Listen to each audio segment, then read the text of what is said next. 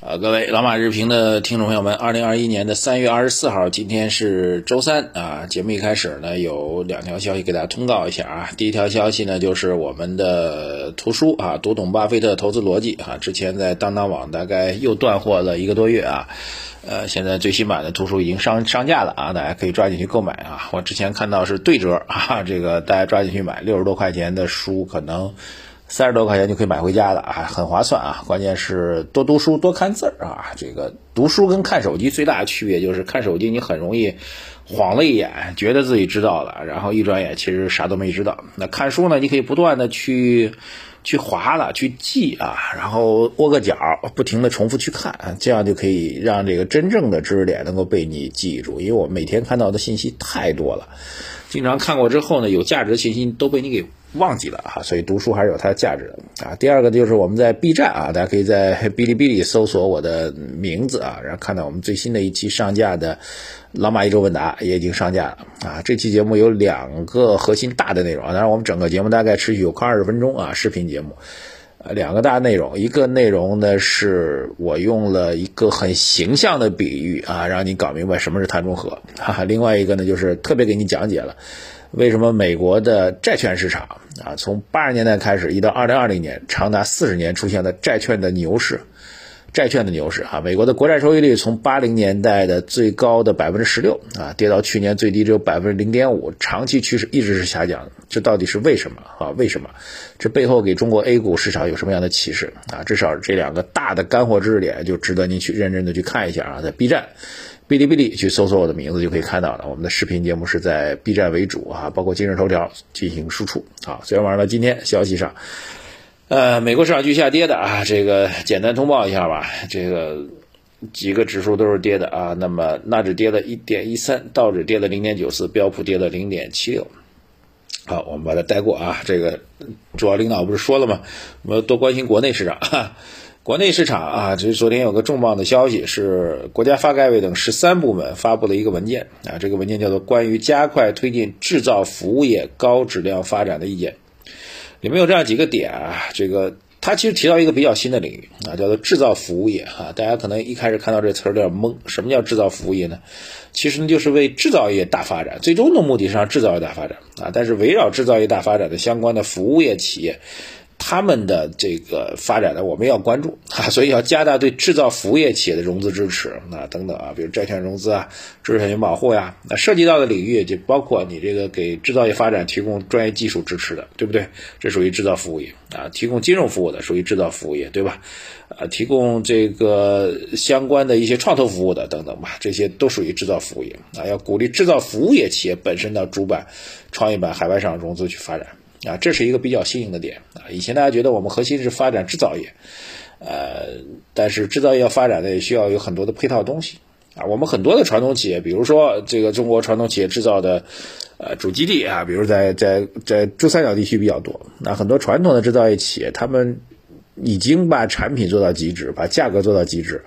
但你说怎么再去拔高呢？啊，再让它上一个台阶呢，可能就需要更多的服务业企业来去帮他去解决问题了啊。有没有更多的新的技术可以对接起来啊？新的物联网技术啊，工业制造当中的水平的提高啊，包括你这个专业知识产权的保护的问题，对吧？还有呢，就是比如说你这边要做这个新的五 G 网络，能不能跟你去结合等等？那那可能就需要更多的制造服务业企业来给他们去支招了，而不是去简单的重复啊这个。优质呃低价的这样一个模式了，对吧？产品已经做到极致了嘛，所以这是一块。另外一块呢，其实还是提到的制造业的大发展啊。这篇文件当中提到几个点，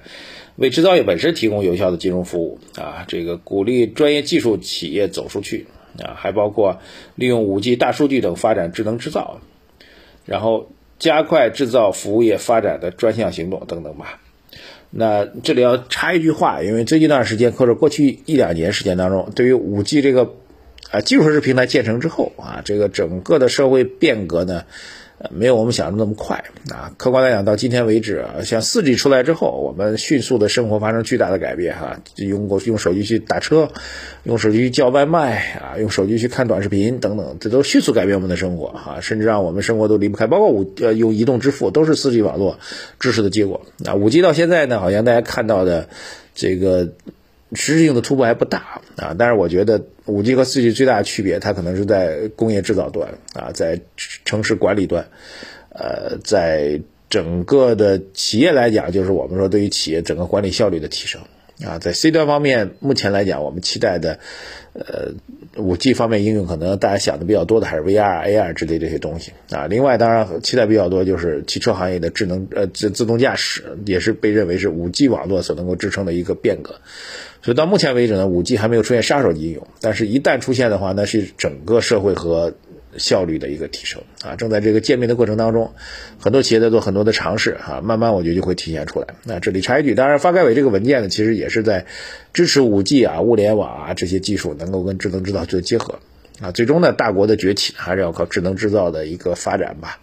文件本身呢，你说短期就会产生特别大的力度跟影响，我觉得也未必啊，因为它是一个长期的事情。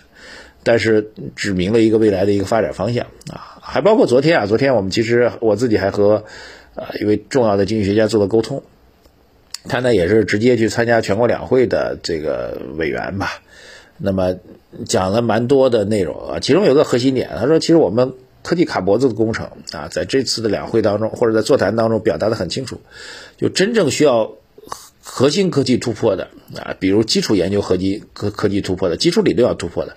企业做不来或者企业没有钱去做，那政府来出钱。啊，他至至少这句话，他说，我觉得还是非常清楚的。举国体制未来可能需要，还是需要三年或者五年时间，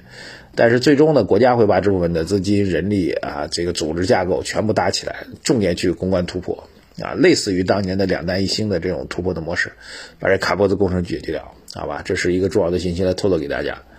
好，这是一大块啊，另外一块呢，就是最近段时间讨论比较多的，说银行对这个金贷的查处。啊，我我正好呢，这两天也跟金融机构的人聊了一下，说金贷流进股市，呃，流进房地产啊，主要流进房地产，到底怎么操作呢？大概给我讲了一下，我才明白，啊，这个具体操作流程啊，原来金贷的并不是真的是一些企业本来就存在的企业，啊，拿了金贷的资金啊，然后违规去炒房子，不是的啊，最严重的状况就是你可能根本就不是一个企业啊，你就是一个小白领儿。打工仔哈，然后有一整套的中介服务机构帮你去伪造一个或者借壳一个这个僵尸企业，让你成为这僵尸企业的法人啊，然后帮你弄整个完整的一套金贷的啊金贷的这些手续跟内容啊，然后把贷款弄下来。金贷因为我们现在的。这个有政府的扶持政策，从去年开始，贷款利率很低啊，贷款利率应该在百分之四以下，百分之三点多，所以很多人把他这些资金套出来，再去买房子，就相当于买房子呢作为本金，再去放个杠杆，所以相当于两次放杠杆，确实风险是非常大的。所以把这个过程理清楚之后，那我觉得对于。一方面对于房地产市场当然会有影响，但另一方面，如果经营贷是这样一种一整套的造假的方式把钱给套出来，两次放杠杆流到房地产市场的话，那进行严管好像是完全可以理解的啊。把这过程给大家讲一下，并不是我们大家想的啊，本来正常经营的企业啊，拿了一部分贷款，比如几十万啊，留一些做经营，另外一些就去炒房子了，不是，比这个还要更恶劣啊。这种状况要的确需要去严查，好吧？股市方面啊，简单给大家带一下啊，这个因为最近市场确实是涨涨跌跌，这个很难去预测。昨天的下跌呢，更多的还是外部环境的一些啊敏感的一些变化吧，我们就不重复了。昨天晚评讲过了啊，这种状况没有办法改变。但是哈，这个要提一点啊，这个中美双方。阿拉斯加会谈之后，一个重要的突破就是气候方面要建立一个协调小组。协调小组的成员已经定好了，美国这边是克里，我们这边是谢振华，双方呢很快就要碰面了。所以，并不是说你你跟我掰了，大家就真的掰到了老死不相往来。恰恰相反，在看起来掰了的同时，实质性共同认可的这个合作突破正在本质性的突破啊，这一点可能会被大家忽视。你可以去查一下克里。还有谢振华，当然谢是解放的那个解啊，谢振华，你可以看到这个最新的一些突破和进展啊，所以不要那么盲目的悲观。当然，短期市场，你说期待着这样一种格局迅速能够旱地拔葱似的就起来也很难，哈哈，耐心吧，耐心耐心，好吧，谢谢大家啊。既然市场机会短期机会不太大啊，那就多读读读书。微信公众号财经马红漫首页对话框底部输入。读书两个字，获取我们老马书房的链接，然后慢慢的、不着急的去进行我们投资组合的建仓。微信公众号财经马红漫，首页对话框底部输入数字二零二零八八，谢谢大家，感谢各位支持，多多的推广转发我们的 B 站的节目，转发推广我们的今儿这个公众号的内容。谢谢大家，再见。